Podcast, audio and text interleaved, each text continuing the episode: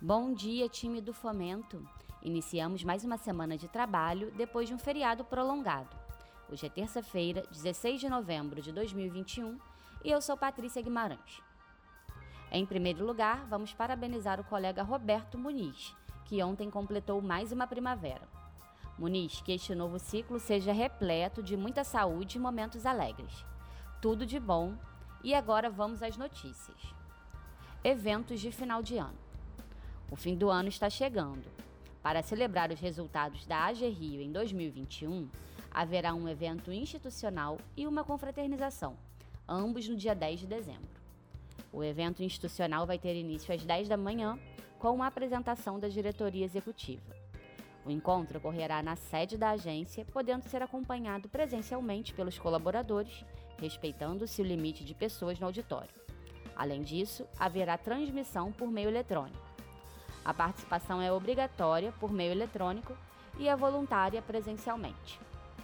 Ainda no dia 10 do 12, ao meio-dia, será realizada uma confraternização no Clube BNDS, na Avenida Ayrton Senna, 550, na Barra da Tijuca, organizada por meio da contribuição coletiva dos empregados. A participação neste evento será voluntária e a adesão será feita por meio da compra de cota com um preço sugerido. As cotas sugeridas serão progressivamente mais altas de acordo com a função do empregado, para que todos tenham condição de participar. Turismo. Rio tem feriado prolongado com mais visitantes desde o início da pandemia. A ocupação da rede hoteleira da cidade chegou a 95%, segundo dados da Associação de Hotéis do Rio de Janeiro, a ABIHRJ transformando o feriado prolongado no melhor para o setor desde o início da pandemia. A maior parte dos visitantes veio de São Paulo, seguidos pelos de Minas Gerais. Com as limitações para viagens internacionais ainda mais presentes, a ABIHRJ estima que 98% dos turistas que vieram ao Rio são brasileiros. A realização da maratona e da meia maratona da cidade ajudou a impulsionar a ocupação dos quartos de hotel. Inovação. Empresas e empreendedores dos setores culturais e criativos do Brasil e de outros países estarão reunidos no mega evento de negócios batizado de Mercado das Indústrias Criativas do Brasil, que acontece pela segunda vez no país, mas em formato virtual neste ano. A abertura será amanhã. O evento foi criado a partir de uma iniciativa conjunta da Secretaria Especial da Cultura, vinculada ao Ministério do Turismo, e da Organização dos Estados Ibero-Americanos para Educação, Ciência e Cultura, OEI. O evento se estenderá até o dia 19 deste mês.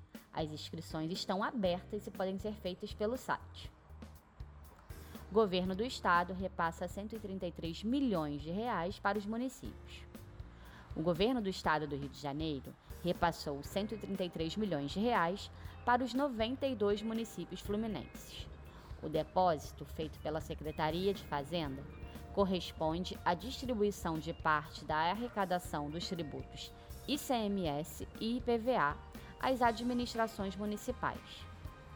O total depositado no mês de novembro foi de 205 milhões de reais. Desde o início deste ano, ao adicionar as cotas parte e os repasses relacionados às transferências federais e à receita diretamente arrecadada pelo Estado, os municípios receberam um total acumulado de 12,58 bilhões de reais. Covid-19. A cidade do Rio registrou no último sábado dia 13, o menor número de internações por Covid-19 desde o início da pandemia. São 41 pacientes internados, o que representa 0,7% dos leitos, conforme informou a Secretaria Municipal de Saúde. Ficamos por aqui, pessoal. Uma ótima semana de trabalho a todos e até amanhã.